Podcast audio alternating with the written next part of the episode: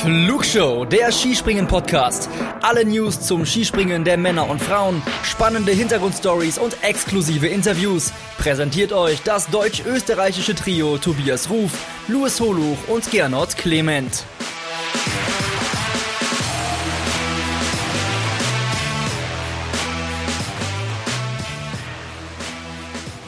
Luis, bist du bereit für ein Gedicht? Immer. Ich Immer. bin ein Freund der Poesie, ja. Dann höre zu. In Nischni Tagil zu Beginn kein Drama. Sie haut alles weg, die Sarah Kramer. Am Samstag geht es sich aber nicht mehr aus. Klinetsch, Bogatei und auch noch die Althaus. In Ruka weht der Wind von Nord nach Süd. What the fuck happened to Granerüd? Kobayashi hat Corona, der Wind schnappt dem ÖSV den Sieg weg.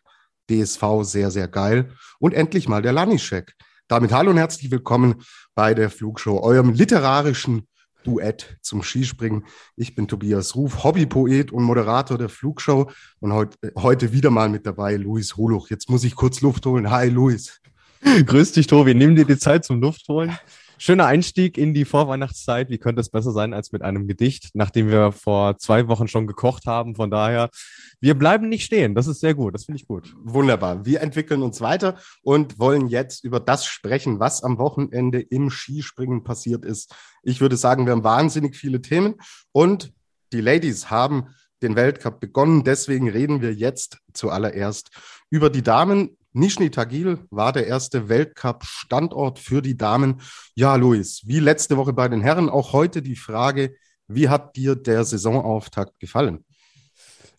Gut, auch wenn äh, ähnlich wie letzte Woche die Bedingungen nicht einfach waren, muss man sagen, das war schon großer Sport, der da geboten wurde. Also äh, wie gesagt, also die Herausforderung äh, hätte zu Beginn kleiner sein können, aber ich finde, dass das die Damen insgesamt sehr, sehr gut gemacht haben. Also die die Springen waren wirklich von, von guter Qualität, auch äh, ja, angesichts der Tatsache, dass die meisten ja den ersten Schneekontakt überhaupt erst hatten. Von daher ließ sich das ganz gut an. Mhm. Also Nischni Tagil, würdest du sagen, hat sich auch bei den Damen als Startort für den Weltcup dann im Endeffekt bewährt an diesem Wochenende?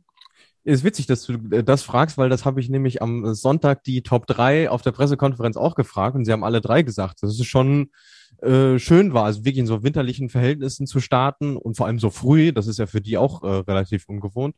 Mhm. Also von allen drei gab es da einen Daumen nach oben und ich könnte mir vorstellen, dass sich das etablieren kann, ja. Genau. Dann gibt's von uns auch den Daumen nach oben. Gut, gehen wir gleich, würde ich sagen. Ah, nee, du hast mich ja letzte Woche gefragt, ähm, wie repräsentativ sind die Ergebnisse Nishni Tagil bei den Herren. Und heute frage ich dich das Ganze in Bezug auf die Damen. Ja, ähm, witzig, dass du mich jetzt damit überrascht, weil dazu habe ich auch wieder eine Statistik rausgesucht, genauso wie letzte Woche. Im Grunde können wir das Buch des Gesamtweltcups fast schon schließen, denn in den letzten, in den zehn Saisons zuvor war es so, dass ähm, bis auf zwei Ausnahmen die spätere Gesamtweltcup-Siegerin mindestens ein Springen gewonnen hat. So, und jetzt guckt man sich an, wer denn da gewonnen hat. Und ja, das sind ja zwei Namen, die wir in unserer Vorschau auch diskutiert hatten in Bezug auf den Gesamtweltcup. Und ich würde schon sagen, also diejenigen, die jetzt da vorne gelandet sind, sind auch aktuell am besten in Form. Also da war keine, die jetzt irgendwie durch den Wind oder so äh, nach vorne gespult wurde. Von daher äh, haben wir schon mal ein erstes gutes Bild, finde ich. Okay, dann sprechen wir doch über die Damen, die in Nischni Tagil auch den Ton angegeben haben. In allererster Linie müssen wir über Sarah Marita Kramer sprechen. Sie hat die Qualifikation gewonnen und am Freitag habe ich dir eine WhatsApp geschrieben, habe gesagt, also die soll eine eigene Sportart aufmachen, weil was sie da abgeliefert hat, äh, war ja wirklich, also das, das sind ja nicht mehr Welten, die da dazwischen sind. Das sind Galaxien. Auf einer Kleinschanze über 40 Punkte rauszuholen. Ähm, wie hast du das gesehen? Kramer macht da weiter, wo sie aufgehört hat, oder? Wenn wir jetzt erstmal über den Freitag reden, dann ja. Also mhm. das waren wirklich äh, Top-Sprünge von ihr und wir haben ja in der Vorschau mit Uli Gressler auch gesagt, so ja, hm, also so einen perfekten Sprung haben wir von ihr noch nicht gesehen und zumindest der erste am Freitag, äh, Schanzenrekord, 104,5 Meter, 7,5 Meter über Hillsize war schon ziemlich nah dran an der Perfektion. Im zweiten Durchgang musste es letztendlich nur nach Hause bringen. Also das war mal eine Ansage und ähm, dieser Vorsprung von, was sind es, 41,7 Punkten historisch im Weltcup, also das hat es vorher noch nicht gegeben. Der vorherige Rekord war bei 41,6, witzigerweise. ähm, da haben wir uns an alle schon gedacht, oh, das geht ja gut los.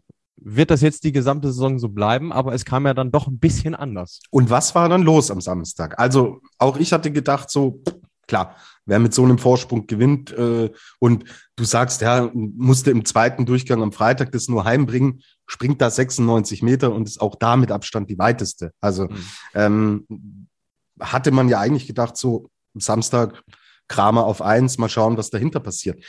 Es wurde dann aber nicht mal das Podest. Woran hat es gelegen? Äh, vor allem am ersten Sprung. Also der war schlichtweg nicht gut genug. Ähm, hat sie selber auch so gesagt. Also sie wusste auch gar nicht, wo das, wo das herkommt. Also sie fühlte sich seltsamerweise vor dem Springen irgendwie unsicher. Das fing dann mit der Probe auch schon an, wo sie nur Zehnte war. Da dachte ich, oh, lässt sie jetzt heute etwa Luft dran? Und genauso war es im zweiten Durchgang dann auch. Also wenn sie den zweiten Sprung äh, zweimal gemacht hätte, hätte sie das Springen wiederum gewonnen. So. Äh, schon irgendwo auch, auch überraschend, weil sie es selber auch nicht so richtig äh, erklären konnte. Sie sagt, sie ist einfach schlecht, schlecht gesprungen, aber das, also ich, ich finde den Kontrast halt krass. Am, ja, am Freitag ja. noch alles in Grund und Boden gesprungen und am Samstag äh, ein Fragezeichen. Ich meine, Platz vier ist jetzt immer noch ziemlich gut, das würden viele andere nehmen, aber äh, damit war sie selber auch überhaupt nicht zufrieden. Ja, vor allen Dingen, wie du sagst, wenn du am Freitag alles zerlegst, 253,5 Punkte insgesamt hast und am Samstag dann über 30 Punkte weniger. Und wir haben ja keinen Standortwechsel oder Schanzenwechsel oder irgendwas äh, hinter uns. Ja. Also mm, ist, ist schon auffällig, aber ist sehr, sehr gut für das Damenskispringen, weil wenn sie das, was sie Freitag gezeigt hat, je, in, in, eigentlich immer abrufen würde, äh, dann würdest du extrem viel an Spannung und Dynamik rausnehmen aus mhm. der ganzen Geschichte. Ja, und so, so Songs hatten wir in der Vergangenheit, wo äh, Maren Lündby halt die Hälfte der Springen gewonnen hat und das Thema Gesamtweltcup Ende Februar schon durch war. Also von daher ähm, schon gut. Und auch, was ich äh, in dem Zuge noch bemerkenswert finde, ist, dass die Jury es tatsächlich mal hat laufen lassen mhm. und nicht vorzeitig verkürzt hat. Deswegen haben wir so viele Sprünge über den K-Punkt gehabt an beiden Tagen. Und äh, schön, dass es auch mal so geht und man nicht übervorsichtig sein muss. Genau. So, jetzt trägt sie, hättest du mir das Freitagabend gesagt, Kramer wird nach diesem Wochenende nicht gelb tragen. Hätte ich gesagt, nee, Luis, ich suche mir jemand anderes, mit dem ich über Skispringen spreche. Es ist jetzt aber tatsächlich so, dass Kramer auf Platz zwei in der Gesamtwertung liegt nach diesem Wochenende, weil eine Slowenin daherkam und ein brutal gutes Wochenende hingelegt hat. Wir hatten sehr viel über Nika Krishna gesprochen vor der Saison. Wir hatten über Urscha Bogatay sehr viel gesprochen, die im Sommer ja so extrem stark war. Und hinter Emma Klinitz hat man so ein bisschen Fragezeichen gesetzt. Sie ist Weltmeisterin geworden ähm, von der Normalschanze. Danach war gefühlt so ein bisschen die Luft raus. Aber die hat mal richtig getankt und ein echt blitzsauberes Wochenende mit Platz eins und zwei hingelegt. Hat es dich überrascht, dass Klinitz so stark in die Saison startet? Ja, weil sie auch nicht unbedingt als Frühstarterin bekannt ist. Also die brauchte immer so ein bisschen, um, um, um in eine Saison reinzukommen, aber die, die war von, vom ersten Sprung an, war die mit da vorne dabei. Also immer so Top 5, Top 6 und hat äh, am Samstag vor allem, der vom Wind noch mal ein bisschen schwieriger war als der Sonntag, auch die Nerven behalten und den zweiten Platz nach Hause gebracht. Und vor allem äh, am Freitag, nicht am Samstag, so. Ja. Und ganz durcheinander. Skispringende Routine, ja. Da ist, ist immer Samstag, Sonntag, ja. Aber ja, du wirklich. meinst, du meintest Freitag, am ersten Tag, Samstag, so. genau. Halten wir, bleiben wir beim ersten, beim zweiten Tag, so. Sehr gut. Sehr. Und äh, am, am zweiten dann noch, noch viel mehr die Nerven behalten, weil da gingen sie als Führende äh, nach dem ersten Durchgang runter und die anderen haben ja schon irgendwo auch Kampfansagen gemacht. Also Kramer natürlich vor allem die bis dato den weitesten Sprung äh, gesetzt hatte. Ähm, auch Katharina Althaus und Urscha Bogatay, wie du eben schon erwähnt hattest. Und ähm, wie sie das nach Hause gebracht hat, wirklich à la Bonheur, stilistisch auch super fein. Das ist ja sowieso was, was sie wirklich auszeichnet. Und ja, also ich meine, wir kommen später noch zu einem Landsmann von ihr, wo wir gesagt haben, Mensch, das ist lange überfällig, dass er gewinnt.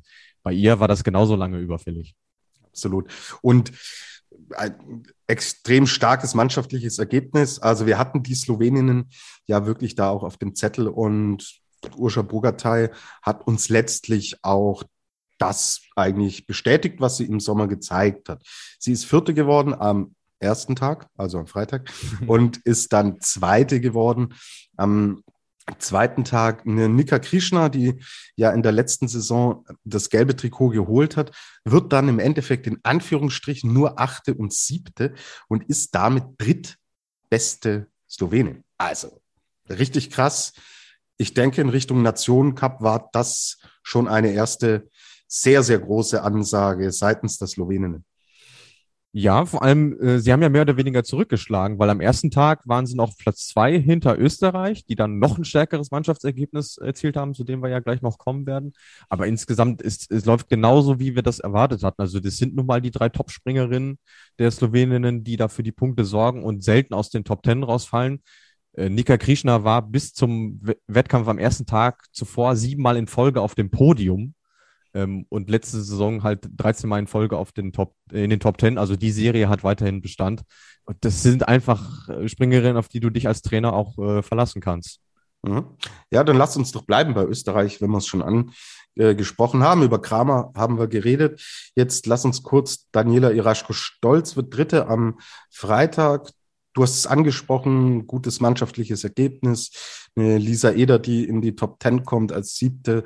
Jacqueline äh, Seifriedsberger, die auch echt ein gutes Wochenende insgesamt hingelegt hat mit Platz zehn und Platz sechs. Äh, auch eine Eva Pinkelnick hat dann wieder mal mitgemischt am Samstag. Chiara Kreuzer auch in den Top Ten. Ähm, ja, schaut in der Breite ganz gut aus im ÖSV-Team.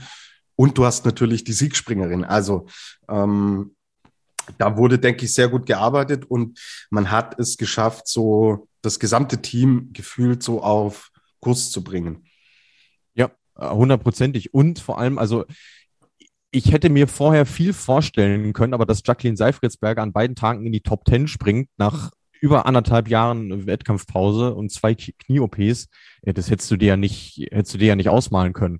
Und die ist fast doch besser als vor ihrer Verletzung, witzigerweise. Also die hat es tatsächlich geschafft, sich sehr gut in dieses Mannschaftsgefüge ähm, zu integrieren und auch überhaupt keine Nerven gezeigt, was ja völlig normal wäre nach so einer Pause.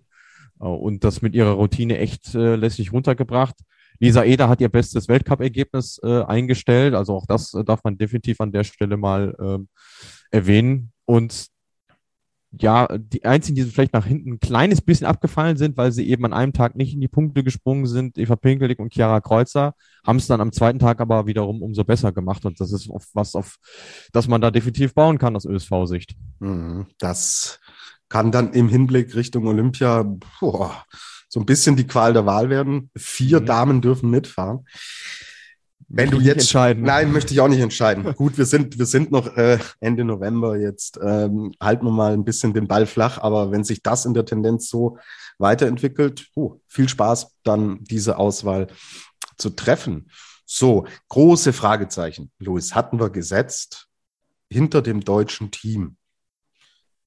Äh, jetzt schaue ich mir das alles so an, wie es gelaufen ist und bin sehr sehr positiv überrascht. Wie geht's dir? Hast du das für möglich gehalten, diese Entwicklung nach vorne? In der Breite, also ich hatte zumindest Hoffnung. Ähm, ich meine, wenn wir mit Katharina Althaus anfangen wollen, die ist ja schon irgendwo auch eine Bank. So, und ähm, wenn die ihre Top-Sprünge macht, ist sie auch immer eine, die in die Top 5 springt. Und ob es dann für mehr reicht, hat sie eben nicht alleine in der Hand. Aber wenn sie ihre Sache gut macht, dann ja, kann da was bei rumkommen. Womit ich wiederum nicht gerechnet hätte, dass Pauline Hessler äh, die zweite deutsche Dame ist, die die Olympianorm knackt. Äh, da ist es wieder das äh, unser beliebtes Stichwort. Also das hat mich schon überrascht, weil sie ja in der Vergangenheit eine immer war, die so um Platz 20 herumgesprungen ist. Sehr solide, hat immer so ihre Pünktchen gesammelt und jetzt ist sie Zehnte und Elfte geworden. Ähm, das war für mich eigentlich die größte Überraschung insgesamt. Und wenn wir dann zur dritten kommen wollen, Juliane Seifert am ersten Tag sehr gut und am zweiten Tag schafft sie die Quali nicht. Also das ist ein Phänomen, was wir aus der letzten Saison auch kennen, dass da mal ein oder zwei Sprünge irgendwo gelingen und am nächsten Tag wieder ganz seltsam irgendwie. Kann man jetzt auch nicht viel zu sagen, weil den Sprung gab es nicht zu sehen, leider Gottes. Ähm, aber sie hätte sicherlich ein besseres Gefühl gehabt, wenn sie das Ergebnis nochmal irgendwie hätte bestätigen können. Und bestätigt ja auch das, was sie mir gegenüber, wir haben es hier in der, in irgendeiner Folge auch mal abgespielt, wo sie ein bisschen vorausschaut, bestätigt ja auch das, was sie sagt, dass es bei ihr halt echt sehr, sehr viel Kopfsache ist. Weil, dass sie es drauf hat und dass sie eigentlich weiß, was sie tut. Äh, wenn du das nicht weißt, wenn du komplett außer Form bist, wirst du nicht Neunter. So. Was ja, ja auch die halbe, halbe Olympianorm schon jetzt ist für sie, ja. Mhm. Und wenn am nächsten Tag aber die Quali dann wegbleibt, muss es ja irgendwie Kopfsache sein. Also klar, wir haben es nicht gesehen, aber wenn du äh, konstant stabil bist und dieses berühmte stabile Flugsystem hast, kommst du auch mit schlechteren Bedingungen zumindest in, in, den, Wett, in den Wettkampf und in den zweiten Durchgang. So. Ja. Also deswegen wird man das im Endeffekt ganz genau beobachten müssen. Aber glaube ich, dass wir von einem sehr guten Start für den neuen Bundestrainer Maximilian Mechler können wir schon sprechen. Da ist ja wirklich eine Zäsur im deutschen Damen-Skispringen passiert, dass Andi Bauer nach war es ein Jahrzehnt, oder? Ja, genau. Die, die er äh, am Steuer war. Und da waren die Fragezeichen natürlich da. So neuer Bundestrainer. Diese letzte Saison war nicht wirklich gut. Sommer lief dann ein bisschen besser, aber auch noch nicht das, was man sich erhofft. Und mit so einem Ergebnis gibt es im Endeffekt sehr, sehr viel Rückenwind. Äh, Carla Epps hat gefragt, wart, äh, wie überrascht wart ihr von Katharina Alters Auftreten? Ich glaube, du hast es mehr oder weniger beantwortet. Sie hat es immer drauf. Dass sie es zweimal so konstant abliefert, ist dann natürlich umso schöner. Ja, und ich meine, es hatte sich am Qualitag schon angedeutet, weil auch da war sie in allen drei Sprüngen, also Training plus Qualifikation, immer so äh, Top 6, Top 8. Also das ist nun mal ihr, ihr aktuelles Leistungsvermögen und umso besser dann eben, dass sie am äh, zweiten Tag oder am zweiten Wettkampftag, jetzt muss man es ja noch genauer spezifizieren, dann nochmal einen, einen drauflegen konnte. Und man, man hat es ja auch angesehen und angehört, wie, wie groß die Freude darüber war. Also die stand jetzt auch seit äh, Ende Januar 2020 nicht mehr auf dem, auf dem Podest, wo sie eigentlich so von ihrem Selbstverständnis sich definitiv zumindest mal öfter sieht. Und äh, ja, eigentlich kann das nur eine Befreiung sein, weil ich meine, wir haben vorher so gegrübelt, auch so, hm, wo packen wir Deutschland jetzt im Nationencup hin? Haben gesagt, so Top 3, das wird echt schwierig. Aber aktuell sind sie auf dem dritten Platz alleine, äh, weil sie fünf bis sechs Springerinnen haben, die immer in die Punkte springen, was den Nationen dahinter eben nicht gelingt. Absolut. Gibt es eine besonders positive Überraschung für dich? Im deutschen Team meinst du? Insgesamt, Insgesamt. aus diesem Wochenende. Ja, und ich würde dann, glaube ich, schon zu unserem ersten Award äh, überleiten wollen, weil die Leistung fand ich wirklich bemerkenswert. Mhm. Dann hören wir jetzt als erstes Musik.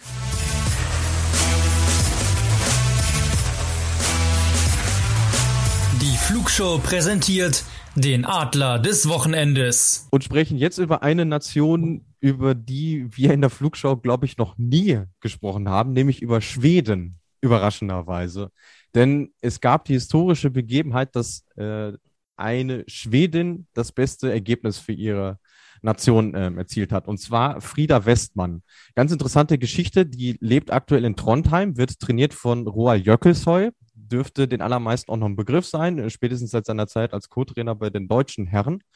Und die kam schon aus einer schwierigen Phase. Sie hat sich im Dezember 2019 das Kreuzband gerissen und hat die Zeit seitdem darauf hingearbeitet, dass sie irgendwie mal wieder im Wettkampf ähm, auftauchen, auftauchen darf. Äh, durfte dann zur Weltmeisterschaft in Oberstdorf, was für sie auch schon mal ein tolles Erlebnis war. Aber dann kam jetzt dieses Wochenende. Es ging schon ein bisschen schwierig los, weil sie am Qualitag mittags wohl was gegessen hatte, was sie nicht so gut vertragen hat. Sie hat einen Allergieschock gehabt äh, angeschwollenes Gesicht, Ruhepuls von 130 und äh, Atemnot und ist dann trotzdem in der Qualifikation ohne einen einzigen Sprung auf der Schanze an den Start gegangen, hat die Qualifikation geschafft, ist am Freitag dann 20. geworden und am Samstag 18. Und das ist wirklich eine wirklich bemerkenswerte Leistung und deswegen äh, ja, weil man sonst nicht die Gelegenheit hat, über solche Namen, solche Nationen zu sprechen, fand ich das jetzt im Rahmen unseres Adler der Woche einen würdigen Rahmen. Sie ist dann also die Adlerin der Woche. Und es passt jetzt auch wunderbar eine Frage, die wir bekommen haben vom Florian. Ähm, warum gibt es eigentlich so gut wie gar keine Skispringer oder Skispringerinnen aus Schweden? In anderen Wintersportarten, wie zum Beispiel Biathlon, sind die Schweden ja relativ stark. Warum nicht im Skispringen? Gut, zunächst mal ist äh, Skispringen ja kein Volkssport, äh, wie jetzt vielleicht Langlauf. Ähm, also es braucht einfach mehr, um diesen Sport äh, betreiben zu können, auch an finanzieller äh, Ressource und an, ja, an, an Wettkampfanlagen, sagen wir es so. Ähm, leider war es so, dass das Skispringen in Schweden wirklich durch Jan äh, Bocklöff einen kurzen Peak hatte, wenn man so will, und seitdem wirklich stetig nachgelassen hat, das Interesse. Und auch die letzten schwedischen Männer, die wir im Weltcup gesehen haben, das ist ja schon wieder ein Zeit her, äh, zehn Jahre ungefähr. Und sie haben auch das Problem, dass sie nur eine Normalschanze haben, die das ganze, ganze Jahr nutzbar ist. Damit sind die Trainingsbedingungen natürlich schon mal ähm, eingegrenzt und das bedingt das natürlich auch. Und deswegen zieht so eine äh, Frieda Westmann dann eben auch äh, nach Norwegen, um da zu trainieren, weil die Bedingungen einfach besser sind. Kannst du dir natürlich auch nur leisten, äh, wenn das Geld zu einem gewissen Zeitpunkt da ist und äh, irgendwann dann auch Resultate kommen. Ich glaube, es ist dann auch so ein, so ein Stückwerk das sich aus vielen Teilen zusammensetzt. Also fehlende Tradition, die Infrastruktur ist nicht da, das Grundinteresse an der Sportart ist halt im Endeffekt nicht vorhanden. Und aus wie wie entstehen denn Karrieren? So, wir haben es hier so oft mit Eisenbichler, Geiger und so weiter besprochen, die halt als kleine Jungs sagen, sie wollen Skispringer werden. Mhm. Und nur wenn du in diesem entsprechenden Alter anfängst und auch die Möglichkeiten hast, kann es auf Sicht irgendwann nach oben gehen. Und wenn es nach oben geht, kriegst du die öffentliche Aufmerksamkeit, akquirierst so neue Gelder für deinen Verband, für die ganze Infrastruktur. Und so entsteht irgendwann ein Rad, das halt sich dreht. Ja, aber wenn das Rad nie anfängt, im Endeffekt zu existieren, dann kann es auch nicht laufen. So, ja. Äh, wenn es ein Viereck bleibt, kann es kein Rad werden. Und dann ähm, ist es nahezu unmöglich, dass sich sowas halt auch etabliert. Ich finde ein erstaunliches Beispiel zum äh, finde ich ja auch die Franzosen, die es ja auch immer mal wieder versucht haben, aber auch die Franzosen und die im Jugendbereich, die schon Infrastruktur haben, aber auch in Frankreich ist Skispringen halt im Endeffekt nicht so das Ding. Ja, und ja. Ähm, auch bei den Franzosen, schaut euch um im Biathlon, im Ski Alpin und äh, sonst wo, selbst in der nordischen Kombination waren die ja, äh, was, wo ja Skispringen ein Teil, eine Teildisziplin ist. Aber dieser fo volle Fokus auf Skispringen ist in Frankreich nicht gegeben. Und ich glaube, dass Skispringen da wirklich ein, auch ein extremer Sport ist. Weil Langlaufen, das kannst du überall. So. Und dann ist auch ein Weg zum Biathlon zum Beispiel nicht weit. Man sieht es im Biathlon momentan, gibt es wahnsinnig viele Nationen, ähm, die mit ein, zwei, drei Athleten, Athletinnen in die Weltspitze reingehen, weil die da gezielt drauf setzen und sagen, Langlaufen geht im Sommer, Langlaufen geht im Winter, ähm, ein Skistand, okay, den, den braucht man, aber selbst den kann man einfacher installieren als eine Schanze. So, deswegen ist da Belarus mit dabei, ist da die Ukraine mit dabei, Tschechien ist mit dabei und so weiter und so fort. Skispringen ist halt was anderes. Stell eine Schanze hin. Das kostet Millionen von Euro. Und wenn eine Grundinfrastruktur, die aus einer Tradition heraus geboren wird, wenn die nicht da ist, ist es wahnsinnig schwer. Und ich glaube, da ist Schweden dann auch so ein Paradebeispiel, weil Schweden und Frankreich sind Wintersportnationen. Aber in dem Fall sehen wir davon nichts, ja. Ja, und ich glaube, Frieda Westmann wäre auch nie zum Skispringen gekommen, wenn ihr Papa nicht auch Skispringer äh, gewesen wäre. So, das ist auch nochmal so ein Ding, äh, was das, äh, was das bedingt. So, und wenn du es eben nicht schaffst, im, im Schatten der großen Erfolge, ich meine, Jan Bocklöff war Weltcup-Gesamtsieger als Schwede, muss man sich auch mal reinziehen. Mhm. Wenn du es dann nicht schaffst, das nachhaltig zu gestalten und äh, Nachwuchs aufzubauen und die heranzuführen, dann ist das, äh, bleibt das ein Projekt von einzelnen Leidenschaftlern. So, das ist einfach so. Absolut. Ja, sind wir gespannt, ob sich da irgendwas tut. Ich glaube es ehrlich gesagt nicht. Eher bei den Franzosen. Ich glaube, dass wir da vielleicht schon irgendwann auch einen Turnaround schaffen können. Aber in Schweden bin ich da ganz ehrlich skeptisch. So, jetzt eine Frage und mei, diese Frage können wir eigentlich jede Woche, jedes Jahr wann immer wir über Skispringen der Damen sprechen, auch stellen. Carla hat gefragt, was sagt ihr dazu, dass man die Frauen wieder mal nur per Live-Ticker verfolgen konnte? Zumindest wenn man sich jetzt nicht äh, des Bezahlfernsehens bedient oder äh, auf ausländische äh, Kanäle umswitcht. Äh, ja, es ist lästig. So, ähm, es ist natürlich ein Thema, was Frauensport generell betrifft. Der ist chronisch unterrepräsentiert in der Medienlandschaft und ähm, Frauen-Skispringen sowieso. Und ähm, ich kann mich noch dran erinnern, als wir letzte Woche äh, gesprochen haben und du äh, mir nach dem nach der Aufnahme sagtest, boah, eigentlich ist das ja ganz cool am Freitag Frauen-Skispringen. Das ist ja konkurrenzlos. Da, da passiert ja sonst nichts. So, und was lief? Kein Frauenskispringen im Fernsehen. So, weder am Freitag noch am Samstag. Und ja, ich sag, ich sag mal, wenn es ein personelles Problem ist, biete ich gerne meine Hilfe an. Auch das sage ich nicht zum ersten Mal.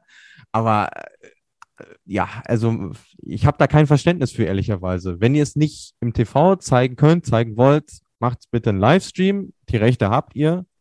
Ähm, und äh, alles andere an Ausreden äh, kann man auch nicht gelten lassen. So. Ist leider so.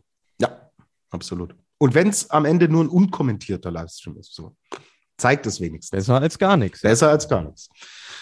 Aber gut, okay, wird uns weiter begleiten, dieses Thema. Und ja, bei den Damen, wie geht es denn da weiter? Da steht dann auch schon wieder der nächste Weltcup an. Ja, genau. Nächste Woche Lillehammer. Äh, interessante Veranstaltung, wie ich finde, denn wir haben je ein Einzel auf der Normalen und ein Einzel auf der Großschanze im äh, Olympiaort von 1994. Also ähm, geht dann am Sonntag, in dem Fall, also es ist wirklich der Sonntag, das müsst ihr uns jetzt glauben, tatsächlich auch mal äh, auf die Jagd nach persönlichen Bestweiten vielleicht sogar. Und ähm, wenn ihr euch äh, vergangene Springen auf der Großschanze Lillehammer anschaut, da waren schon einige große Kracher mit dabei. Ähm, Katharina Althaus sagt, das sind ihre Lieblingsschanzen, also dürfen wir uns von ihr da auch einiges erwarten. Ähm, die Zeiten kann ich euch auch noch durchgeben. Am Freitag ist um 17.30 Uhr die Qualifikation, am Samstag um 18.15 Uhr das Einzel auf der Normalschanze und am Sonntag um 17.30 Uhr das Einzel auf der Großschanze. Ist soweit alles präpariert, also können wir nach auch mehr als anderthalb Jahren seit dem Saisonabbruch 2020 endlich mal wieder Weltcups in Norwegen sehen. Das gehört auch unbedingt dazu. Freuen wir uns drauf. Und jetzt kurze Pause. Dann sprechen wir über die Herren in Ruka und haben einige Fragen von euch bekommen, die wir dann auch beantworten werden. Wir sind gleich zurück.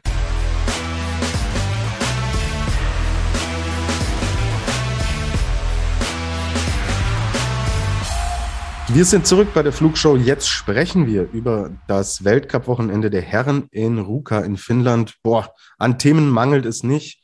Und es mangelt vor allen Dingen, und das freut uns sehr, auch nicht an Fragen von euch da draußen. Wahnsinn, was da inzwischen reinkommt. Vielen lieben Dank, macht gerne so weiter. Das ist eine tolle Bestätigung für uns, dass wir mit dem Podcast auf dem richtigen Weg sind und dass der bei euch gut ankommt. Und ihr seid entsprechend Teil dieses Podcasts, denn mit euren Fragen gestaltet ihr hier auch das Programm. Legen wir los. Vivi 0787 hat gefragt, welcher Sprung war eurer Meinung nach der schönste Sprung an diesem Wochenende und warum? Und ich nutze diese Frage, um den Mann zu würdigen, der endlich seinen ersten Weltcupsieg jetzt in der Tasche hat. Also dieser allererste Sprung. Okay, wir reden natürlich auch über die Bedingungen. Ruka ist immer so eine Sache. Ja, in Ruka geht's, ich habe es in meinem kleinen Gedicht ja erwähnt, da äh, ist, hat der Wind schon Tradition und du musst natürlich das Glück haben, den richtigen Moment erwischen. Angela Nischek hat ihn erwischt und dieser Sprung im ersten Durchgang auf 147 Meter am Sonntag, also am zweiten Tag, das hatte schon was von Skifliegen. Also das war an der Perfektion. Der ist diese Schanze mehr oder weniger, hat er die ausgesprungen. Deswegen ist es mein schönster Sprung und eingebettet in diese Geschichte Lanischek, der wirklich jetzt dran arbeitet und so oft geführt hat und immer hat es knapp nicht gereicht. Endlich ist dieser Bann gebrochen und das kann natürlich nochmal sehr, sehr viel bewegen. Coole Geschichte, freut mich sehr für ihn, freut mich fürs slowenische Team, auf das wir gleich nochmal zu sprechen kommen. Luis, dein schönster Sprung. Ich kann ja jetzt gar nicht anders, als mich da anzuschließen. Also ich meine, es, es war der schönste Sprung und hat nebenbei ja auch die beste Note bekommen. 20 Punkte, also ich meine, das sieht man ja auch nicht so oft. Und ähm, ja, wir hatten es ja auch in unserer Insta-Story geteilt. Der Zuhörer von uns, der, der Nico, hatte uns äh, im Voraus allen den Gehorsam schon gefragt, äh, was muss Anje eigentlich noch tun, um äh, einen Weltcup-Springen zu gewinnen. Das war noch vor dem Wettkampf am, am Sonntag und er, er hat sich die Frage Gott sei Dank selber beantwortet dann. So und äh, ganz nette Anekdote noch: Sein Fritz, sein Spitzname ist ja Jabba auf Slowenisch, also der Frosch. Jetzt kann man sagen, der Frosch hat sich endlich selber seine Krone aufgesetzt. Wunderbar. So, aus dem Frosch ist ein Prinzen geworden. 1,6 Punkte waren es aber nur auf Karl Geiger. Also auch hier eine enge Geschichte, aber hey, das kann jetzt natürlich der große Brustlöser sein. Und insgesamt, also ja, B BTS Eckhart Hairo Dancing Queen hat uns gefragt, hat euch Timmy Seitz auch so überzeugt, obwohl er in der letzten Saison der Unruhestifter war? Er überzeugt mich bislang sehr in dieser Saison.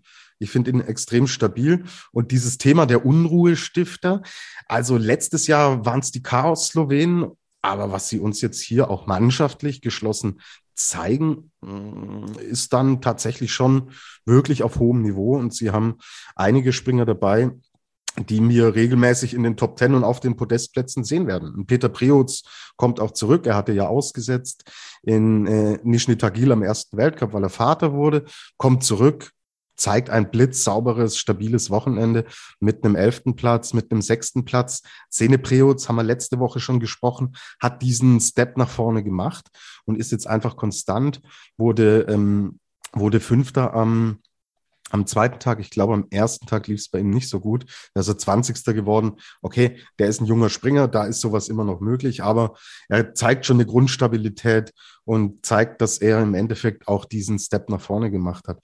Ja, und auch Timmy Seitz ähm, macht es gut und ist Teil eines Teams, das sich gefunden haben zu scheint. Hat es sich denn gefunden? Wie ist dein Eindruck? Also ich habe, ich würde den Eindruck durchaus ähm, teilen, aber also ich, ich meine, ich habe es ja in der Vorschau auch gesagt, grundsätzlich haben sie eine ganz gute Mischung, so aus, aus jungen, äh, hoffnungsvollen Springern, wie eben an Timmy Seitz. Sie haben welche, die in einem etwas gesetzteren Alter sind äh, eben mit, mit Peter Priotz und dazwischen haben sie mit Lanischek nun mal ihren, ihren Vorspringer sozusagen, äh, an dem sich die anderen auch orientieren können. Und der ähm, am äh, mit seinem ersten Sprung am Sonntag übrigens noch einen Weltcup-Rekord aufgestellt hat. Also noch nie hat ein Springer so viele Punkte in einem Durchgang bekommen. 170,7 auf einer Großschanze in einem Einzel im Weltcup. Muss man sich auch mal auf der Zunge zergehen lassen. Wahnsinn. Ja. Ähm, und ja, also ich meine, vielleicht hat es ihnen ganz gut, dass es jetzt halt im Sommer auch sehr ruhig um sie geworden ist, dass sie sich einfach auf ihre sieben Sachen irgendwo fokussieren konnten, dass keiner über sie gesprochen und mit ihnen gerechnet hat. So und jetzt aktuell läuft's halt einfach. Und äh, ja, ich, ich will jetzt nicht zu so böse klingen, aber im Grunde springen sie die Saison, die ich mir eigentlich von den Polen erwartet hätte. So. Ja. Ähm, über die Polen können wir gleich noch sprechen jetzt geht es natürlich auch um die Frage so ein bisschen äh, Nationencup in diese Richtung. Also Slowenien könnte da schon ähm, so ein bisschen zur, zur zweiten Kraft erwachsen, weil es bei den Norwegern halt im Endeffekt auch nicht so läuft. Und da entsteht gerade so ein Sogeffekt, der mir nicht wirklich gefallen würde, wenn ich jetzt Norweger wäre oder Verantwortlicher oder Fan wäre. Das macht nicht so den Eindruck. Und bei den Slowenen äh, nimmt es im Endeffekt gerade die andere äh, Richtung an. Und deswegen bin ich sehr gespannt. Und oft sind die Slowenen auch hinten raus erst stärker geworden. Und wenn es dann Richtung Schiefliegen und solche Themen ging, dass sie jetzt schon so gut und so stabil sind, auch in der Breite, ähm, ja, ist durchaus eine der großen positiven Überraschungen, die wir gesehen haben in der Saison. Jetzt aber Nationencup, da gibt's momentan nur eine Nation, die wirklich über allen steht und die einen grandiosen Saisonstart hingelegt hat. Und wir als deutschsprachiger Podcast können da natürlich sehr froh und sehr glücklich sein, dass es hierbei um die deutsche Mannschaft geht. Vier Springen haben wir gesehen, fünf Podestplätze haben wir gesehen. Und es ist nicht nur Geiger und Eisenbichler. Also diese ganze Mannschaft ist schon wirklich brutal stark, Luis. Ähm, jetzt haben wir vorhin bei den, bei den österreichischen Damen gesagt, so, boah, puh, möchte ich nicht der Bundestrainer sein, der, der dann äh, äh, Olympianominierungen vornehmen muss. Also die haben ja auch fast alle schon die Olympianorm in der Tasche. Ja, selbst ein Wellinger hat jetzt die halbe Norm geschafft. Ähm, ein Paschke hat die Norm, ein Eisenbichler Geiger sowieso, Laie hat die Norm. Ähm, die Jungs sind sowas von stark. Also wir haben es vor der Saison gesagt, ähm, die Mannschaft ist super, sie ist breit und gut aufgestellt, aber es ist immer die Frage, bringst du es äh, auf die Schanzen? Und sie bringen es auf die Schanzen. Schwierige Bedingungen in, äh, in Ruka. Ein Paschke hat es dann zum Beispiel auch mal erwischt um, am Sonntag. Ja, sowas passiert. Aber was diese Grundperformance und die Konstanz angeht, sind die echt überragend stark und das wird zum Beispiel für Severin Freund extrem schwer, in diese Mannschaft wieder zurückzufinden. Mhm. Eben drum, weil sie jetzt schon so vorgelegt haben. Also du hast ja die Aufzählung gerade gemacht. Wir haben jetzt erst vier Wettkämpfe gesehen und also bis auf Konstantin Schmid und Andreas Wellinger haben die äh, Normen alle ja schon geschafft. So, das ist ja schon mal eine Ansage gegenüber der Konkurrenz, die da äh, hinterkommt. Und ja, auch ein, auch ein Wellinger, wie du eben gesagt hast, der hat sein Highlight gesetzt mit, äh, mit Platz 10 und man hat ihm ja auch angesehen, was ihm das bedeutet hat und dass er wirklich ähm, auf einer Chance, auf der er leider Gottes auch schon schlechte Erfahrungen gemacht hat äh, vor sieben Jahren, übrigens gleichzeitig mit Angela Nischek, ähm, dass der jetzt so stabil ist ähm, im Vergleich auch zur letzten Saison, wo er, glaube ich, beides Mal, also ich glaube einmal die Quali sogar gar nicht geschafft und am, am zweiten Tag nicht in die Punkte. Also das, ja, also ich meine, da gehen einem zumindest mannschaftlich so ein bisschen die, die Superlative aus und ähm, was wir letzte Woche auch gesagt haben, ja gut, wenn du deine Technik abrufen kannst, ich will nicht sagen, dann ist es egal, wie die Bedingungen sind. Also ich meine, sie waren größtenteils besser als an manchen vorangegangenen Ruka-Wochenenden, aber insgesamt nicht einfach. Und genau das haben die Jungs äh, auf die Platte gebracht. Und äh, Karl Geiger und Markus Eisenbichler im Speziellen. Und Eisenbichler gestern, wie der nach dem zweiten Sprung geschimpft hat und gesagt, boah, war der schlecht und der ist trotzdem Dritter geworden und ist ja. förmlich ausgerastet da unten. Da habe ich mir dann gedacht, Ey, wenn das ein schlechter Sprung von ihm war, wie sieht denn dann bitte ein guter Sprung aus? Und auch Karl Geiger hat ja äh, ein, zwei Sprünge gehabt, wo er am Tisch echt Fehler gemacht hat. Ja? ja. Und er ist halt trotzdem wahnsinnig stabil. Und was, wenn er, auch er mal die perfekten Sprünge trifft? Also, dann haben die anderen keine Chance. Selbst ein Lanischek, der ähm, wirklich extrem starke Sprünge zeigt, ist ja nur 1,6 Punkte dann vor ihm. Stell dir vor, der macht zwei extrem gute Sprünge. Äh, wer soll ihn schlagen? Also das ist äh, extrem hohes Niveau. Die haben echt ihre Sachen komplett beieinander. Und diese Teamdynamik ist erstaunlich. Ich hoffe, dass sie das äh, Richtung Saison-Highlights so konservieren können. Weil dann können wir uns, glaube ich, echt auf viel freuen. Da geht's dann um Medaillen und selbst eine Vier-Schanzentournee in so einer Konstanz. Ähm, okay, ist noch ein bisschen dahin und die Uhren bei der Tournee, die ticken ganz anders. Aber ich glaube, mit breiter Brust kann man aus deutscher Sicht da schon reingehen. Wir haben die Frage von Jan Niklas Weber bekommen. Äh, Karl wirkt sehr souverän und konstant. Seht ihr ihn nach den zwei Wochen nun als Gesamtweltcup-Top-Kandidaten? Ja, ich bin ja ein Freund von Statistiken und ich habe mir da mal geguckt, wie es denn zum gleichen Zeitpunkt in der letzten Saison aussah. Und ähm, da führte ein gewisser Markus Eisenbichler im Gesamtweltcup mit 280 Punkten vor Halver Egner Granerüth mit 200 Punkten. Jetzt haben wir Geiger mit 305 gegenüber Angela Nischek mit 252. Und die letzte Saison hat ja bewiesen, okay, man muss auch ein bisschen auf die Bremse drücken. Also ne, nach, nach vier ähm, Springen ist noch keiner Gesamtweltcup-Sieger geworden. Aber genau was du gerade gesagt hast, dieses Thema Konstanz, das haben eben nur die drei, also Geiger, Lanischek, Eisenbichler. Alle anderen, die dahinter kommen, hatten mal mindestens einen Sprung oder Tag, der jetzt nicht so lief, wo sie Federn gelassen haben. So. Und das ist auf jeden Fall schon mal ein Pro-Argument für, für Karl Geiger. Absolut. Kobayashi will ich schon auch noch in die Rechnung mit reinnehmen. Über den, ja, auf jeden Fall, ja. Genau, über den sprechen wir gleich auch noch. Er konnte ja am Sonntag nicht teilnehmen. Da reden wir gleich drüber. Aber ja, ich schließe mich dir letztendlich an. Also in der Form, in der Verfassung. Und er hat ja zu uns immer gesagt, letzte Saison war so sein ganzer, ähm, sein ganzer Ablauf am Tisch und so. Das war immer auf Messers Schneide.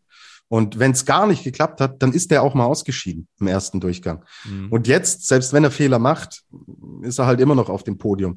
Also das äh, wirkt alles schon sehr, sehr, sehr stabil. Ich würde mal die vage These aufstellen, dass wir ein erstes richtig aussagekräftiges Bild dann in zwei Wochen haben, wenn es nämlich nach Klingenthal geht, weil das war genau eine dieser Chancen in der letzten Saison, wo er eben gar nicht zurechtkam. So. Und wenn er das da hinbringt, also dann wird's für die anderen natürlich äh, ungleich, ungleich schwerer, weil dann hast du ähm, das erste Saisonviertel schon mal hinter dir, dann hast du auf jeden Fall schon mal eine Tendenz. Und klar weckt das dann natürlich auch eine Erwartungshaltung äh, in Richtung Vierschanzentournee, aber mei, das ist Karl Geiger mittlerweile auch gewohnt so und damit kann er umgehen. Also das wird das geringste Problem sein. Ja, okay. Guter Punkt mit Klingenthal. Wir werden es natürlich genau im Auge behalten. So, ein Name, der jetzt von Seiten der Hörerinnen und Hörer zweimal genannt wurde, ist Jan Hörl. Jumpski 1. Habt ihr auch jedes Mal das Bauchgefühl, dass Jan Hörl das Potenzial zum Sieg hat?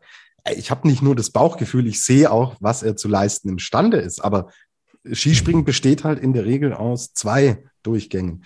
Und klar, er hat auch nicht, nicht immer Glück und ja, die Österreicher sind da auch nicht wirklich äh, jetzt vom Wind geküsst worden. Ähm, aber wenn er diese Konstanz findet, kann Jan Hörl definitiv Siegspringer werden.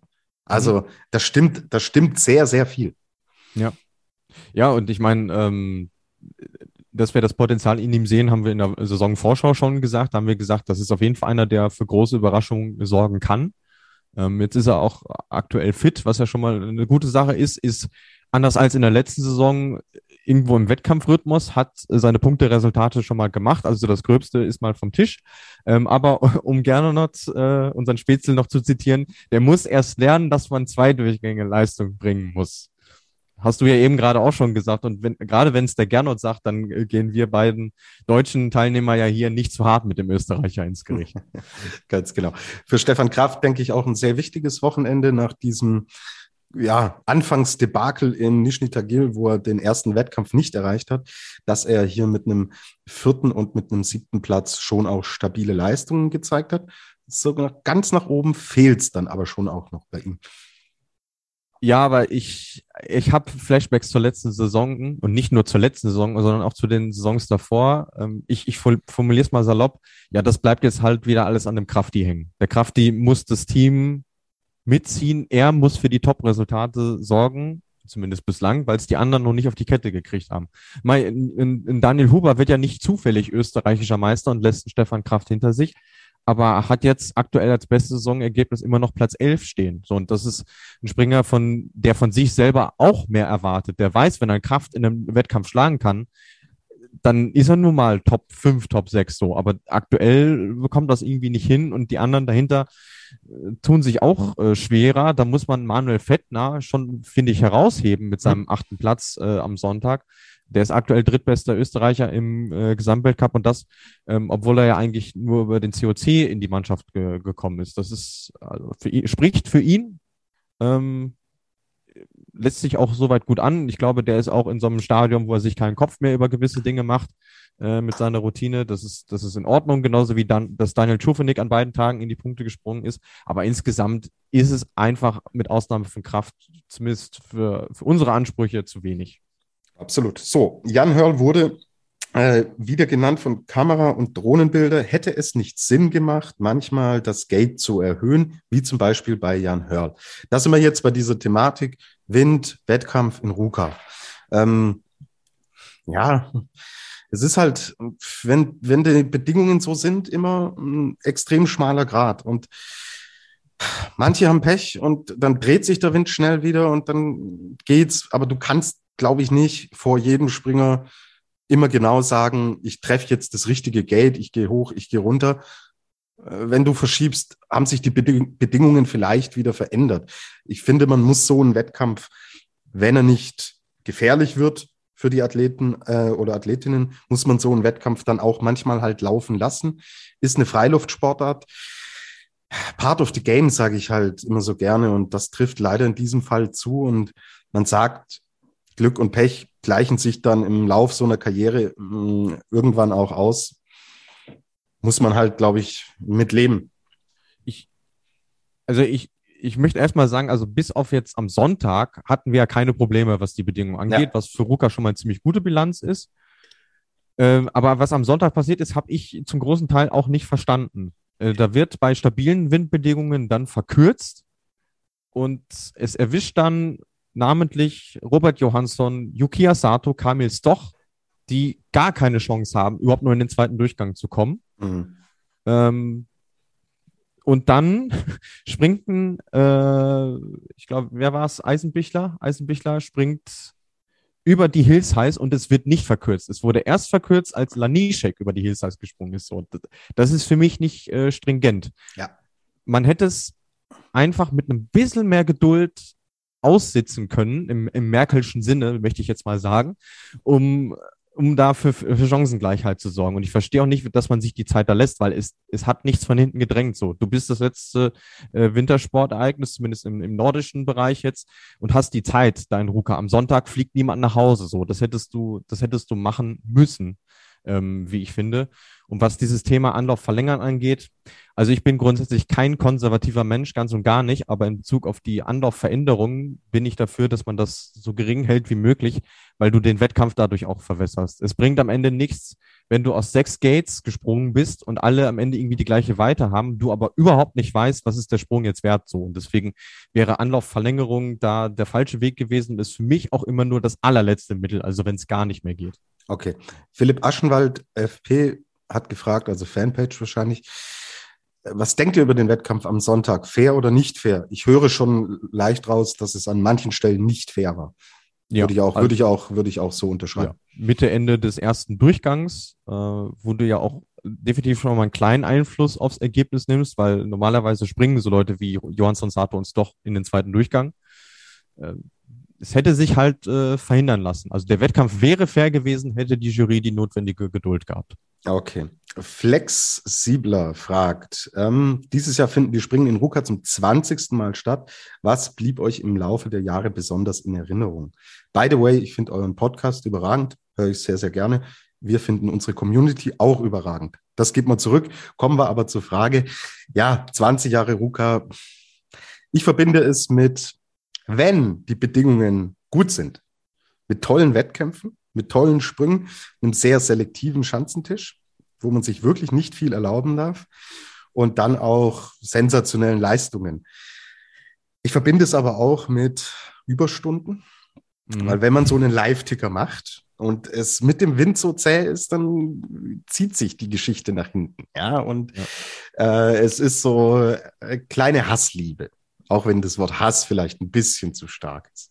Ja, also ich, ich, ich mag diese, ich mag diese Schanze, ich mag das Profil. Also, wie du sagst, wenn es da coole Bedingungen hat, das ist fast auf einer Augenhöhe mit Willingen, finde ich. Also ist schon sehr, sehr cool zum, zum Zuschauen. Und ich finde, ein Jahr, was diesen ganzen Wahnsinn, den wir gerade irgendwie versuchen in Worte zu fassen, sehr gut beschreibt, ist äh, 2014, wo wir eben die Stürze hatten von Lanischek und Andreas Wellinger, aber eben auch einen Tag, wo Noriaki Kasai und Simon Ammann einen Doppelsieg feiern. So, das, äh, das ist Roka für mich in der Nutshell. Das äh, bleibt für mich äh, auf jeden Fall in Erinnerung. Okay, wir möchten es nicht missen.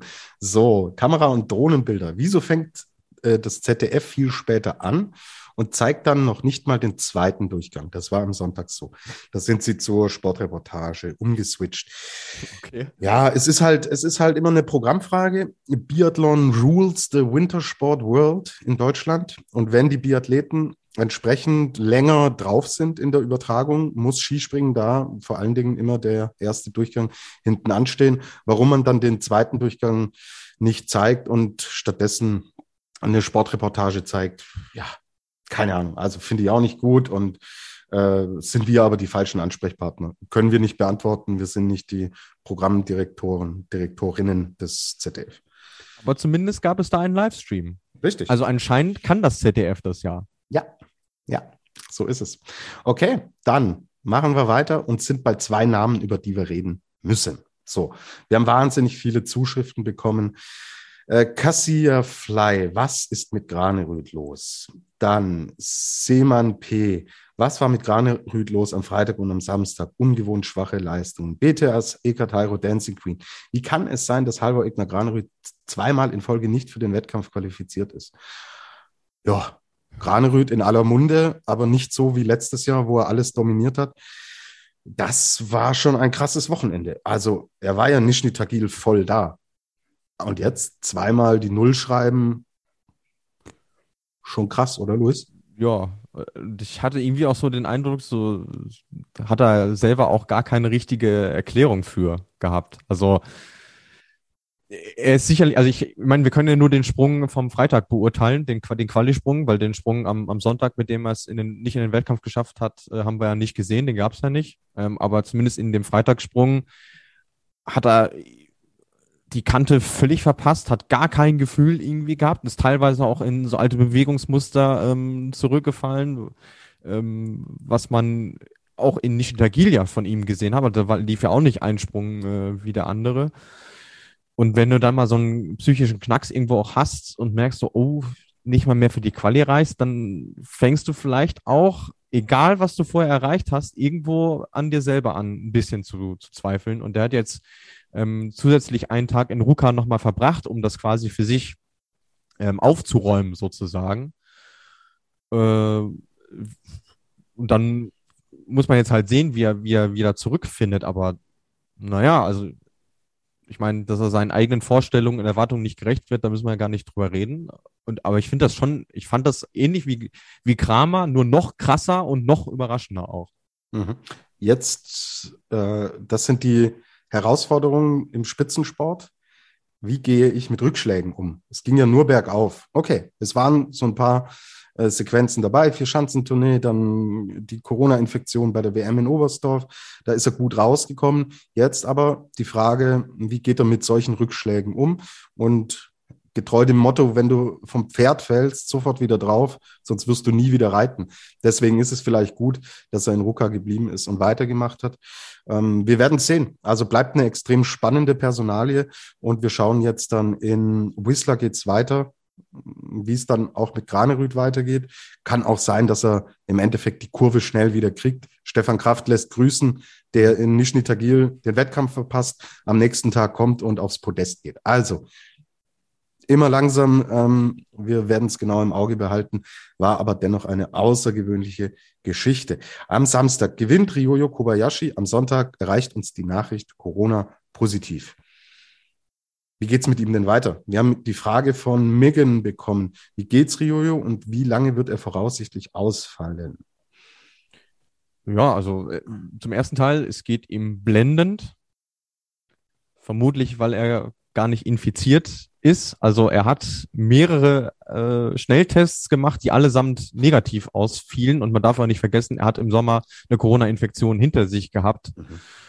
Und ja, ähm, zur Ausfallzeit dann in, äh, schnell noch, ähm, also er wird in Wismar mal definitiv nicht mit dabei sein. Er muss jetzt zehn Tage in, in Finnland in der Quarantäne bleiben, wäre dann wieder äh, in Klingenthal mit von der Partie. Jetzt hat er in Wismar in Bezug auf den Gesamtweltcup zumindest noch das Glück, es findet ja nur ein Einzelspringen statt. Das heißt, er verliert 100 Punkte im, im Maximalfall. Aber dieses ganze Zustandekommen diese ganzen Umstände, also ich habe da echt Bauchschmerzen mit, muss ich dir ehrlich sagen, Tobi. Und äh, vielleicht machen wir da einen kleinen Blog draus, der so ein bisschen über die, über die Frage hinausging, weil ich, ich finde es schon krass, dass andere die Möglichkeit haben, sich irgendwo frei zu testen und er jetzt aber nicht, dass der da bleiben muss. Äh, ich meine, du hast jetzt im Ski Alpin auch Erfahrungen mit Corona-Tests äh, Tests gemacht. Wie, wie geht's dir damit, wenn du, wenn du diese Geschichte damit bekommst? auch nicht gut. Es ist ein extrem schmaler Grad und es müsste hier eine einheitliche Lösung her. So im Ski Alpin hieß es, heute ist Montag, hieß es gestern am Sonntag, zehn positive Fälle in der Bubble. Die Weiterreise von Kanada, von Lake Louise nach Beaver Creek ist gefährdet. Stunde später, ja, war doch nur ein positiver Fall. Der ganze Trost kann weiterreisen. Es ist so ein sensibles Thema und wie du sagst, wieso kann er sich nicht freitesten? Ja, die Polen haben sie bei der äh, Vier-Schanzentournee alle weggepackt und am nächsten Tag standen sie auf der Schanze und haben ähm, die Welt erobert. Also ich, es ist halt einfach nicht gerecht und ähm, da immer mit unterschiedlichen Maßstäben und äh, Punkten anzusetzen, nee, ist nicht fair. So und ähm, Mai, er verpasst ja jetzt nicht nur äh, dann letztlich zwei Weltcups, wo es auch um die Gesamtwertung geht. Er ist ein heißer Kandidat, sondern er sitzt jetzt halt zehn Tage fest. So. Mhm. Und das kann zu so einem Zeitpunkt der Saison nicht förderlich sein. Klar, ein Geiger saß vor der Tournee auch in Quarantäne, aber da lief die Saison schon so. Aber jetzt ist ja gerade der Zeitpunkt reinkommen, gute Form zeigen, die hat er, Form bestätigen, weiter einfach sich in Richtung Tournee auch äh, dahin bewegen, wo man hin will. Und da ist es natürlich echt aus sportlicher Sicht geht nicht. Also finde ich, finde ich nicht gut. Ja, also ich meine, natürlich äh, kann auch die FIS irgendwo nichts dafür, wenn äh, da unterschiedliches Recht herrscht, wenn in Deutschland andere Regeln gelten als in Finnland, äh, alles geschenkt. Aber es, es fühlt sich einfach nicht richtig an. Die Sache fühlte sich von Anfang an nicht richtig an. Vor allem, wenn wir jetzt noch äh, äh wissen, wir sind ja in der Woche schlauer und haben ja letzte Woche noch darüber berichtet, dass mit Deckardin ein amerikanischer Skispringer auch positiv getestet wurde. Der ist mittlerweile wieder zu Hause, nachdem er in Nizhny Tagil zwei positive PCR-Tests, drei negative Antigen-Tests und zwei negative PCR-Tests hatte. So, der war falsch positiv und durfte dann irgendwann nach Hause. So, aber das ist jetzt schon mindestens mal der fünfte Fall, der nicht eindeutig ist, wo es zu einem Wettkampfausschluss äh, kommt.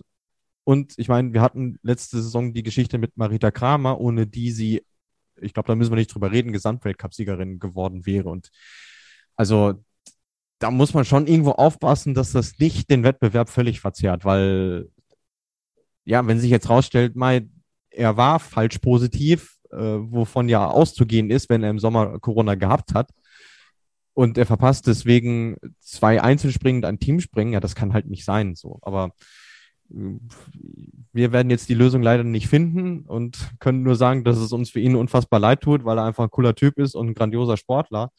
Ähm, aber es ist einfach unbefriedigend irgendwo. Okay. Und ich glaube, euch da draußen geht es genauso. Ganz genau.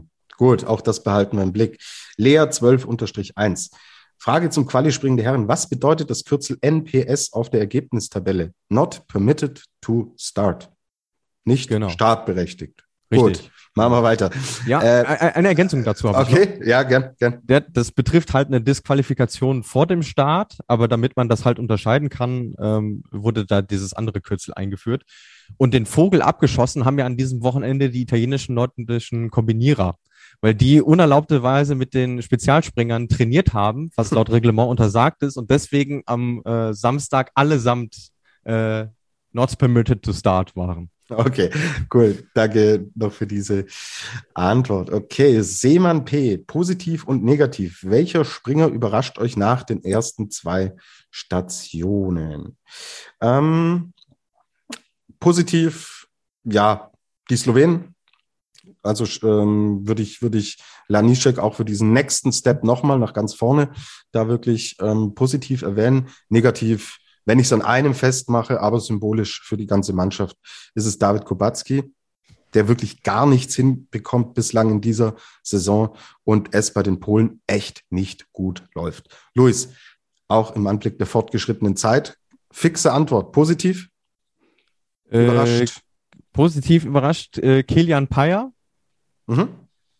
Und negativ ja auch David Kubacki, äh, muss man leider sagen. Ich, äh, ja, ich habe mir so überlegt, hm, irgendwie ist es bei den Polen jedes Wochenende das Gleiche. Es gibt zwei Plätze im Finale und die kloppen sich halt drum, wer sie bekommt, ist so ein bisschen Reise nach Jerusalem, aber halt nicht äh, auf, auf der, in der spaßigen Version. Okay. Kilian Payer ist das Stichwort.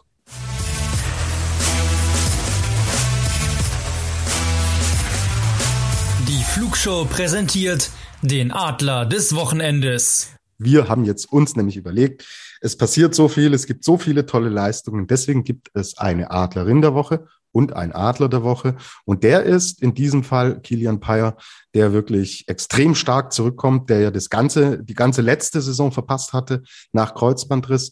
Und obwohl er damals schon auf einem echt guten Weg war, dann dieser bittere Kreuzbandriss kommt zurück, als wäre nie weg gewesen. Respekt für diesen Saisonstart an unseren ehemaligen Gast hier in der Flugshow. Hört auch da noch mal rein, das ist ein bisschen zeitlos. Äh, war ein sehr cooles Gespräch mit Kilian und hoffen wir für David Kubacki, der hier auch schon zu Gast war, dass es bei ihm dann auch wieder läuft. Aber Richtung Vier-Schanzentournee schreibt's mir die Polen nicht ab. Wer das macht, begeht einen Fehler. Helena Weigel, gibt es für das Starten mit gelbem Trikot eine Prämie? Nein, das, das Trikot ist quasi die Prämie, also dass du dieses Trikot tragen darfst. Genau, am Ende der Saison, klar, wenn du gewinnst ja, den ja. Gesamtweltcup, dann gibt's natürlich entsprechend Kohle. So, jetzt haben wir noch ein paar allgemeine Fragen. Date 1896, was sagt ihr zu den Leistungen von Sadrev und Straight? sehr positiv aus meiner Sicht. Aus deiner auch? Kann ich mich nur anschließen. Beide mit äh, dem besten Weltcup-Ergebnis ihrer Karriere. Also Sadreev am Sonntag mit Platz 12 und Abigail Strait am ersten Tag mit ähm, Platz 13. Und ich finde, beide haben auch noch Potenzial für mehr. Okay. Sind wir gespannt, behalten wir es im Blick. Ida Ziermann, wie funktioniert Skispringen in kleinen Nationen wie zum Beispiel der Türkei? Wie sieht da die Infrastruktur aus? Ja, ich, ich versuche es relativ kurz zu machen. Also im Falle der Türkei kommt das Know-how mehr oder weniger aus dem Ausland, hauptsächlich aus äh, Slowenien. Also auch die haben ein slowenisches Trainerteam und trainieren viel in Slowenien. Aber sie haben in Erzurum auch ein Trainingszentrum mit modernsten Schanzen, also was äh, den Olympiaanlagen jetzt in Peking äh, ziemlich ähnlich ist und auch äh, ja in der Wintersportregion tatsächlich steht. Also da gibt's auch Skigebiete und so weiter. Ähm, dann gibt es natürlich auch leider den totalen Kontrast, äh, wie zum Beispiel Kanada, wo das Skispringen mehr oder weniger tot ist. Also die haben gar keine ganzjährig nutzbare Chance für die Profis. Ähm, in den USA sieht es ein bisschen besser aus. Die haben jetzt äh, zuletzt aufgerüstet, vor allem in Lake Placid, ähm, haben sie ein neues Profil auf die Chancen gepackt und vor allem auch Matten, also dass die das ganze Jahr trainieren können. Ähm, und Rumänien ist nochmal so ein Sonderfall. Die haben in Rüschnow, unser berühmtes Rüschnow, haben sie ein Trainingszentrum, wo es zumindest bis zur Normalschanze äh, möglich ist, da so einen schrittweisen Aufbau zu machen. Und über Schweden hatten wir ja vorhin schon gesprochen. Richtig. So, Dade fragt auch noch, warum gibt es heute die Masken, die an den Brillen befestigt waren, nicht mehr? Keine Ahnung. Ähm, es, es, gibt, natürlich gibt es jetzt gerade Masken, die ein bisschen angesagter sind. Aber ansonsten, ich, ich weiß es wirklich nicht, keine Ahnung. Also vielleicht, weil es auch so Springertypen nicht mehr gibt. Kann ich auch nichts zu sagen. Okay, behalten wir mal im Hinterkopf. Dann fragt er noch Janne Ahonen 2004, 2005 oder Peter Preutz 2015, 2016. Er fragt, glaube ich, welche der überragenden Saison waren mhm. überragend für, für uns. Ich würde mich immer für Janne Ahonen entscheiden. Auch wenn ich damit die Leistung von Peter Preutz nicht schmälern will. Ja gut, dann machen wir hier ausgeglichene Geschichte, weil ich muss ehrlich sagen, die Saison 4, 5 habe ich jetzt keine lebhaften Erinnerungen mehr dran, außer an äh, Planitza, dieses grandiose Fliegen mit Weltrekord und so weiter. Äh, deswegen sage ich Peter Preutz, äh, weil ich das miterlebt habe und nochmal nachträglich habe kommentieren dürfen. Okay. Äh, Finnland, gutes Stichwort Juli. Hallo ihr Lieben, eine Frage. Was haltet ihr von Ati Aigo und Nico Kytusau? Für mich sind das zwei junge, frische Typen mit viel Potenzial. Was sagt ihr? Gute Frage, die sie eigentlich schon selbst, sie oder er schon selbst, nee, er, glaube ich, Julian Thies, Julian, schon, ja. ja. genau, schon selbst beantwortet hat. Kann ja, ich mich anschließen. Finde ich auch. Also es sind halt Lichtblicke. Ähm, ich meine, Estland war jetzt noch nie die große äh, Skisprungnation, aber es ist cool, dass es dann einen gibt auf Weltcup-Niveau. Und äh, Nico Kütesau hält gerade als einziger die finnischen Fahnen aktuell hoch. Ist auch der einzige, der nach Wiswa fahren wird. Also Team Finnland wird kein Team stellen bei einem Teamspringen. Finde ich auch immer verheerend, wenn man das sieht, was daraus geworden ist. Und äh, ja, können wir ihnen nur die Daumen drücken, dass sie dranbleiben und weiterhin äh, ja gute Ergebnisse erzielen können. Absolut. Tut dem Ganzen aber gut, ja. Je mehr Nationen da auch im Endeffekt auf der Ergebnisliste auftauchen, umso besser, weil man sieht es in anderen Sportarten. Langlauf ist da so ein Beispiel. Mhm. Ja, das kann halt auch schnell dazu führen, dass das Interesse radikal dann in den Nationen, die mal dabei waren und überhaupt keinen Anschluss mehr finden, dass das dann entsprechend halt auch zurückgeht. Deswegen ja. Daumen hoch, auch wir sehen das so wie du, lieber Julian. So, zum Abschluss. Markus Eisenbichler Best, die Lea fragt, gebt mal eure Prognose zum Teamspringen nächste Woche ab. Ja, ich glaube, Deutschland gegen Slowenien und behaltet mir die Österreicher im Blick. Ist so meine ja, Prognose. Ja, okay. Ähm, die Slowenen sehe ich tatsächlich so ein bisschen als Außenseiterkandidat, einfach weil es nicht ihre Chance ist. Also außer Peter Preutz und Angela Nischek haben die anderen da noch nicht so geliefert, aber wer weiß, kann ja kommen durch die Form. Wenn die Form gut ist, ist die Chance egal, sagt man ja so schön und das, das stimmt ja nun mal. Aber auch die Polen, ähm, Mai, auch wenn David Kowalski sagt, er mag die Chance nicht, aber irgendwie springt er ja dort immer gut. Also ja, im daher, Sommer hat er auch gewonnen. Also, eben, ja. eben drum. Also ähm, vielleicht ist das der Dosenöffner, den er braucht. Äh, kann ja sein. Also ja, ich meine, ich finde es ja schön, wenn du nicht äh, drei Nationen hast, die das Podest gebucht haben und nur noch die Plätze unter sich ausmachen. Jetzt haben wir fünf die sich um die drei Plätze kloppen. Wird sicherlich eine interessante Angelegenheit. Absolut. Dann sind wir doch beim Programm.